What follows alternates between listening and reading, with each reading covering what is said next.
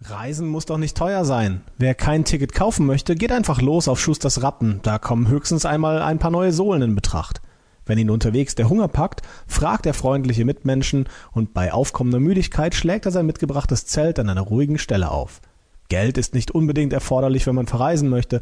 Es erleichtert jedoch vieles ungeheuer. Wer aber nur wenig davon hat oder es behalten möchte, der muss sparen. Das funktioniert ganz ähnlich wie beim Einkauf.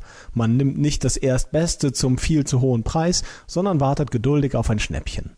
Es sollte nur nicht dahin führen, dass der zu betreibende Aufwand die Ersparnis übersteigt.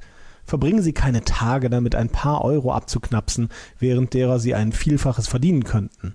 Das wäre kontraproduktiv, nahezu ein Ausdruck von Besessenheit. Sparfüchse müssen ihren Etat gut kalkulieren, um nicht am Ende festzustellen, dass sich die Mühe kaum gelohnt hat. Hierbei hilft nur ein kühler Kopf und vor allem den Hebel an der richtigen Stelle anzusetzen. Dann kommt man mit etwas Glück um die halbe Welt, ohne sich dafür in Unkosten stürzen zu müssen.